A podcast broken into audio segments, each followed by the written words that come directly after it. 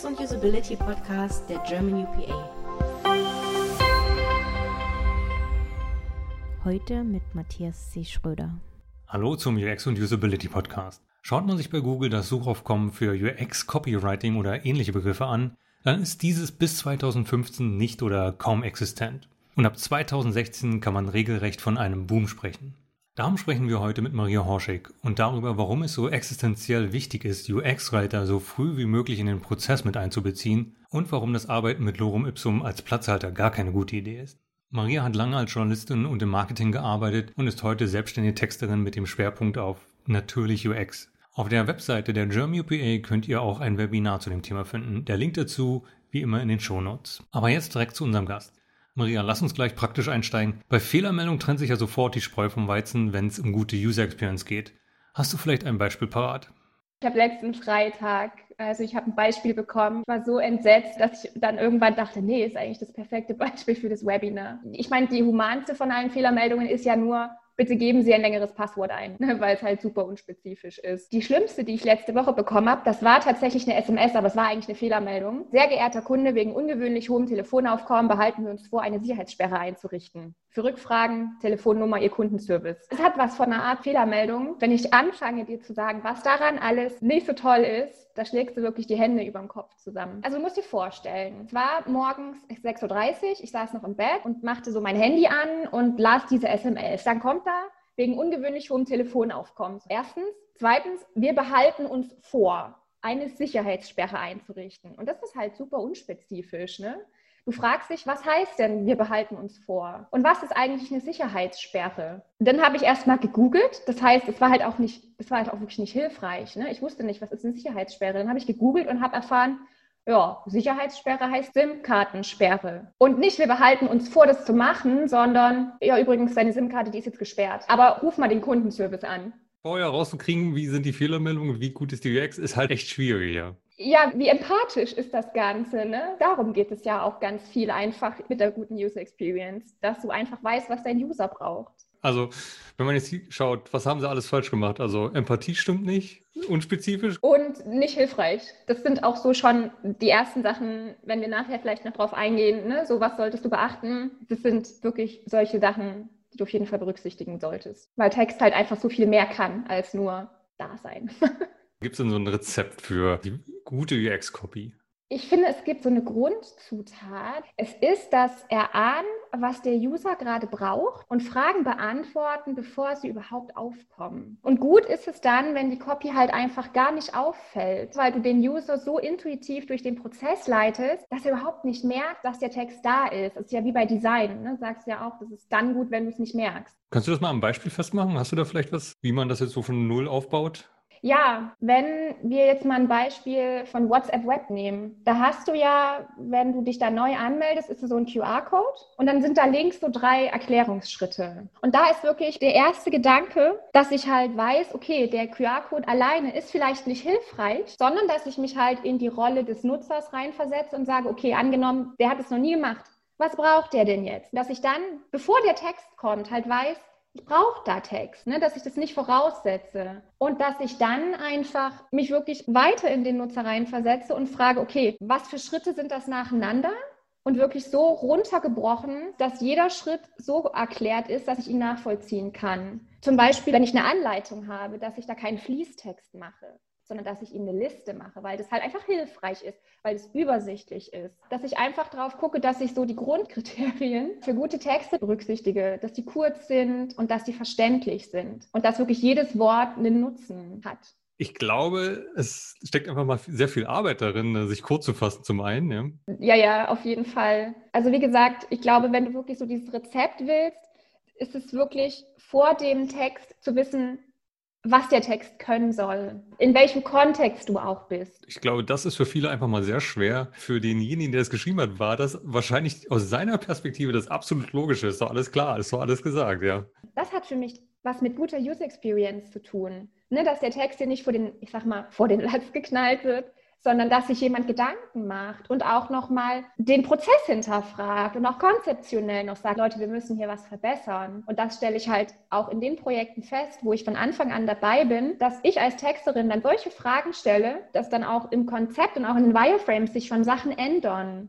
Weil wir sagen, nee, wir brauchen hier eine Erklärung oder die Headline, brauchen noch eine Subheadline oder wir brauchen hier einen Tooltip. Und das bringt uns eigentlich zu einer anderen Diskussion. Kann man Empathie lernen? Zumindest in diesem Kontext. Wenn du mich fragst, schon. Ich glaube, Empathie kommt dann, wenn ich Mitgefühl mit Menschen habe. Und Mitgefühl habe ich, und jetzt wird es echt ein bisschen philosophisch, wenn ich einen Zugang zu meinen eigenen Gefühlen habe. Wenn ich weiß, wie ich mich in schwierigen Situationen fühle und was ich eigentlich bräuchte, damit es mir besser geht, dann kann ich Menschen auch besser abholen. Also auch gerade, sagen wir mal, in einer Fehlermeldung, niemand macht gerne Fehler. Und du möchtest auch nicht dich wie ein Depp fühlen. Wenn dich dann jemand ermutigt in einer Fehlermeldung oder dich abholt oder so einen kleinen Witz macht und sagt, hey, nicht so schlimm, klick mal hier, dann ist es einfach viel netter. Was ich so raushöre, ist für diejenigen, die jetzt nicht von Natur aus empathisch sind, die sollten nicht mit dem Text anfangen, die sollten sich erstmal überlegen, in welchem State, in welchem Zustand ist denn gerade der Nutzer wahrscheinlich, ja? Und was für Nachrichten möchte ich rüberbringen? Welche Tonalität soll das haben? Ist das so richtig? Ja, sehr. Sehr. Und vor allem halt wirklich den User mit seiner Unsicherheit auch ernst nehmen und ihm nicht sagen, boah, was versteht er das denn nicht? Sondern sich einlassen mal darauf. Warum versteht er das denn nicht? Was würde er denn jetzt brauchen? Ist es vielleicht eine Begrifflichkeit? Ist es eine fehlende Erläuterung? Was braucht er denn? Und das merke ich wirklich, dass wenn man sich so auf Augenhöhe einlässt und sich nicht selber als Experten sieht, sondern den User als Experten für den Text sieht, dann passiert ganz viel. Weil das sage ich auch immer wieder, die richtige Copy ist die, die der User nutzt. So, jetzt haben wir über viele kleine Details gesprochen, also viele kleine Meldungen oder Nachrichten, wie man die schreiben sollte.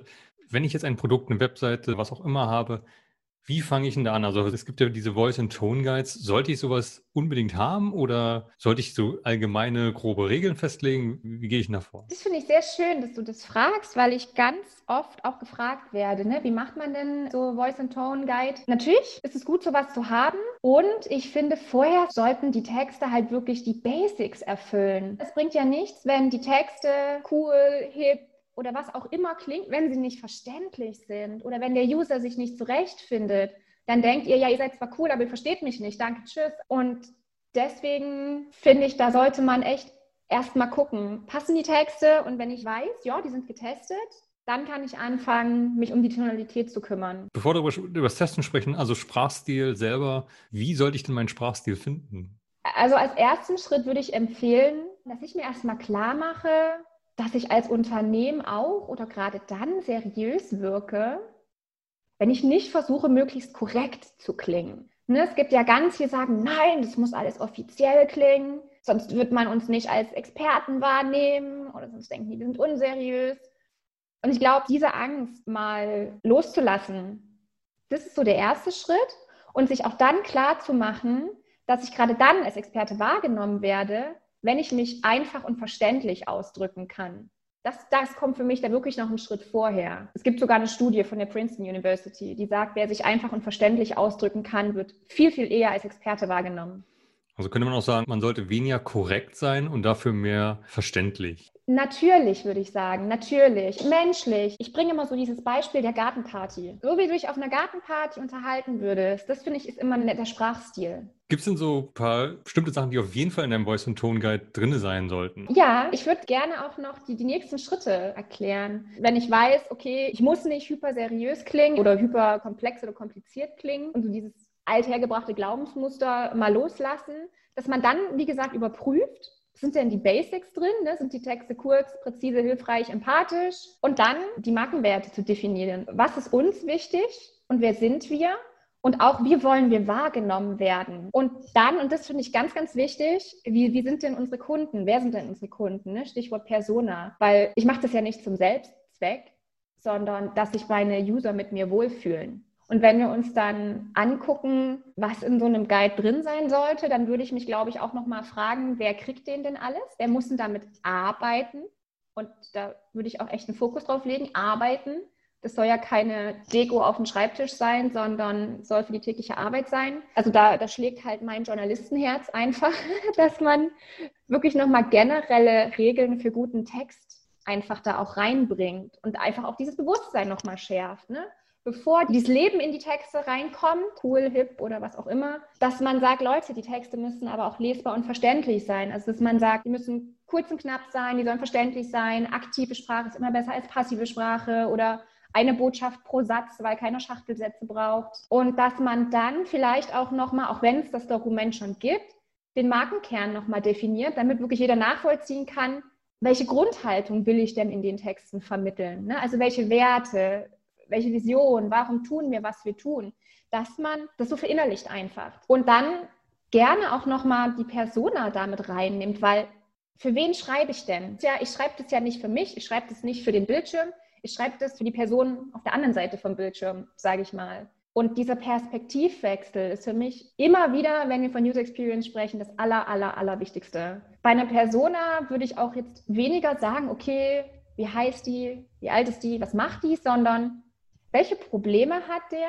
Warum kommt er zu mir? Welche Ziele hat er und was wünscht er sich von mir? Dass ich mich einfach in den reinversetzen kann. Und dann auf jeden Fall Do's und Don'ts, so auf jeden Fall auch mit Beispielen, mit guten Beispielen, aber ruhig auch mit Negativbeispielen. Und ruhig, das mache ich zum Beispiel in den Konzepten für meine Kunden auch immer so, auch eine Blacklist von Wörtern, die einfach nicht verwendet werden. Ich finde das super hilfreich. Und generell einfach Checklisten, Checklisten, Checklisten. Ich liebe Checklisten und ich glaube, ich bin nicht die Einzige.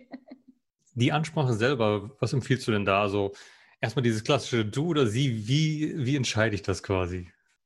Ich zum Beispiel, ich fühle mich nicht wohl damit, wenn ich sofort immer geduzt werde. Ist total skurril eigentlich, weil ich so alt bin ich noch nicht irgendwie. Wieder andere sagen so, was, auf jeden Fall musst du mich duzen. Deswegen da würde ich einfach echt mir die Zielgruppe angucken und überlegen, möchte ich es riskieren, da in einen Clash zu geraten. Also ich weiß, ich habe letztes Jahr ein Training für ein Unternehmen ge gegeben. Die haben früher mit Sie angefangen und sind jetzt beim Du. Und in ihrem Forum, da stoßen die echt manchmal so an ihre Grenzen, weil die älteren User sich ja unwohl damit fühlen, dass die immer direkt geduzt werden. Und da muss ich mich halt als Unternehmen fragen, was ist mir wichtig? Aus welcher Perspektive soll ich denn schreiben? Also gerade bei der Interaktion mit Produkten ist es, öffne dein Postfach oder öffne mein Postfach? Also mache ich das jetzt gerade als Nutzer oder ist das die andere Seite? Die gleiche Frage stellt sich immer bei jetzt suchen oder jetzt finden. Ne? Das ist, glaube ich, so das Gleiche. Das ist jedes Mal fragen uns wieder, was schreiben wir jetzt? Also wenn du mich fragst, wenn es jetzt in die, in die Aufforderung reingeht, vielleicht bevor der CTA-Button kommt, so, wenn du deine Headline hast, dann sage, äh, willst du jetzt dein Postfach öffnen? Und dann auf den Button, ja, mein Postfach öffnen. Könnte man noch schöner machen, Stichwort Wortwiederholung. Aber das ist, glaube ich, so. Ich habe da auch noch nicht den Königsweg gefunden, aber ich glaube, auch da ist wieder der Nutzer, dieser Perspektivwechsel. Darf ich denn ein bisschen lustig sein? Und wenn ja, wann ist es angebracht? Lustig darf ich sein, wenn ich weiß, was ich tue. Ich finde, Humor ist die Königsdisziplin. Wenn ich weiß, dass es passt und wenn ich weiß, was ich tue, dann darf ich humorvoll sein. Und auch erst wieder, wenn ich weiß, dass meine Copy wirklich die Grundlagen erfüllt. Also wenn deine Texte halt unverständlich sind und dann versuchst du noch lustig zu sein, nicht lustig. Jetzt haben wir über den großen Bereich Voice and Tone Guide, was muss alles drin sein, gesprochen. Oder wie sollte so ein optimaler Prozess im Unternehmen aussehen? Wer schreibt's? Du wirst wahrscheinlich sagen, man sollte immer einen UX-Writer im Team haben. Hat nicht jeder. Aber wie sieht denn so ein optimaler Workflow aus zwischen den ganzen Designern, Produktmanagern, Engineers und so weiter? Das Optimum ist eigentlich, wenn du schon in der Entwicklungsphase mit einem Texter zusammensitzt. Also letztes Jahr hatte ich wirklich ein Projekt, da war die UX-Konzepterin, der Designer, der Product Manager und ich zusammen. Da standen wir echt am Flipchart und haben gemalt. Und das war super klasse, weil ich dann auch als Texterin schon Fragen stellen konnte und sagen soll, was soll denn hier stehen? Und nee, ich sehe das nicht, braucht der User an der Stelle noch gar nicht. Obwohl natürlich eine zusätzliche Person erstmal natürlich Geld kostet, wartest dir am Ende ja Zeit. Also das wäre wirklich meine Empfehlung, dass man sich da jemanden reinholt oder eben die Designer so fit sind in Sachen Text, dass sie schon mal realitätsnahe Texte einfach skribbeln können. Was du wahrscheinlich auch schon beobachtet hast, kaum noch einer liest Texte, gerade in Webanwendungen oder irgendwie sowas. Wie gehst du damit um? Ich glaube, ich muss mir klar machen, was der Takeaway sein soll von dem Text. Also so kurz wie er ist, worauf will ich den Fokus richten? Und der Fokus fällt ja immer darauf, was am Anfang oder am Ende steht oder was halt hervorgehoben ist. Und da kommen wir dann auch wieder wirklich in die Frage, was ist der Kontext? Was braucht mein User gerade? Und was will ich auch, dass der User mitnimmt? Ne? Es ist ja so dieses eine, okay, der User will was, aber ich will ja auch was, was er tut. Und dass ich dann halt die, die Texte so formuliere, dass das Wichtigste am, am Satzanfang steht. Ne? Also sagen, um deine Bestellung abzuschließen, oder dass ich halt sehr gewählt Wörter fette. Bin ich so ein Freund davon, weil ich bin überzeugt, wenn Texte präzise und kurz sind, dann muss man nicht mehr so viel fetten, weil halt wirklich nur noch die Essenz da ist. Du kannst ja nicht alles fetten. Und weil zu viel Fettungen auch schon wieder den Fokus verschieben können. Oder dass du einfach irritiert bist, weil alles gefettet ist. Wir haben jetzt schon über so viele Prinzipien gesprochen. Du hast schon so viel aufgezählt. In deinem Webinar hast du ja auch den Bereich die zehn Regeln für effektiven Text. Vielleicht kannst du noch mal ganz kurz die zehn anreißen. Es gibt so die drei Cs der guten Kommunikation. Ne? Clear, concise, consistent. Das ist so ein Ding. Dann das zweite, stell dir vor, der User sitzt dir gegenüber und du telefonierst mit ihm. Wie sprichst du? Dann sei hilfreich, mach einen Perspektivwechsel. Versteht das jemand externes? Dann fünftens, sei empathisch, sei mitfühlend. Dann sechstens, sei freundlich und natürlich. Siebtens, bleib kurz und knapp. Achtens, halt es übersichtlich. Mach lieber immer eine Liste als ein Fließtext, ist immer besser. Dann neuntens, dann sind wir beim Thema ne, Corporate Wording, Tonalität, Sprachstil. Und dann als letztes wirklich immer Kontext und User Flow beachten. Nochmal in die Metaebene gehen, macht es jetzt Sinn? Also wer darüber mehr lernen will, der kann sich logischerweise ein Webinar anschauen. Aber wenn ich mich jetzt dort einlesen möchte oder mehr darüber erfahren möchte, gibt es so ein paar Quellen, die du empfehlen kannst zum Thema UX-Writing?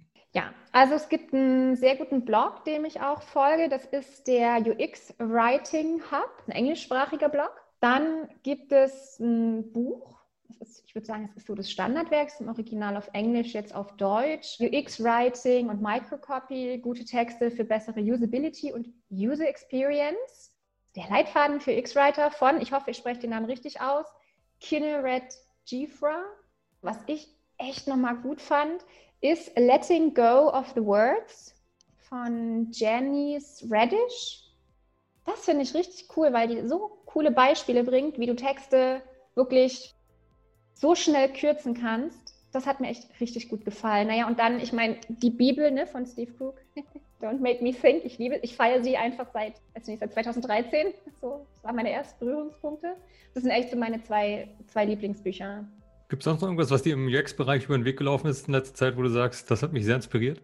Ich habe ja am Dienstag den Lean Coffee gemacht zum Thema die richtigen Wordings finden. Und ich bin echt begeistert, dass einfach die, das Bewusstsein für Text immer stärker wird, dass immer mehr Leute sagen, ja, es ist schwierig, aber es ist so wichtig, wir nehmen uns die Zeit dafür. Also es inspiriert mich auch, muss ich echt sagen. Ich freue mich da wirklich, weil ich habe, ich bin, ich weiß nicht, 2015 2010 habe ich auf dem UX Camp West in Düsseldorf einen Vortrag gemacht. Und da hatte das noch keinen Namen. Da habe ich mich als Texterin so, so verloren gefühlt. Was, was nicht eigentlich als Texterin auf so einem UX-Camp? Und jetzt zu sehen, es gibt sogar einen Namen dafür. Ne, UX-Writing. Ich finde es klasse. Ich finde es wirklich klasse. Schön. Ja, also wer es noch nicht kennt, also Lean UX Café ist eine wöchentliche Veranstaltung der German UPA bei der es quasi einen Experten wie dich zum Beispiel gibt. Und es gibt ein paar Plätze, an denen man teilnehmen kann und da wird wirklich diskutiert. Und abschließend noch, kannst du noch einen äh, Podcast empfehlen? Ja, auch den vom UX Writing Hub, weil die auch immer Leute aus der Praxis interviewen und die einfach tolle Best Practice Beispiele haben. Dass man einfach mal gucken kann, wie machen das andere. Maria, viel gelernt. Vielen lieben Dank. Sehr gerne, Matthias. Hat mich sehr gefreut, dass ich da sein durfte.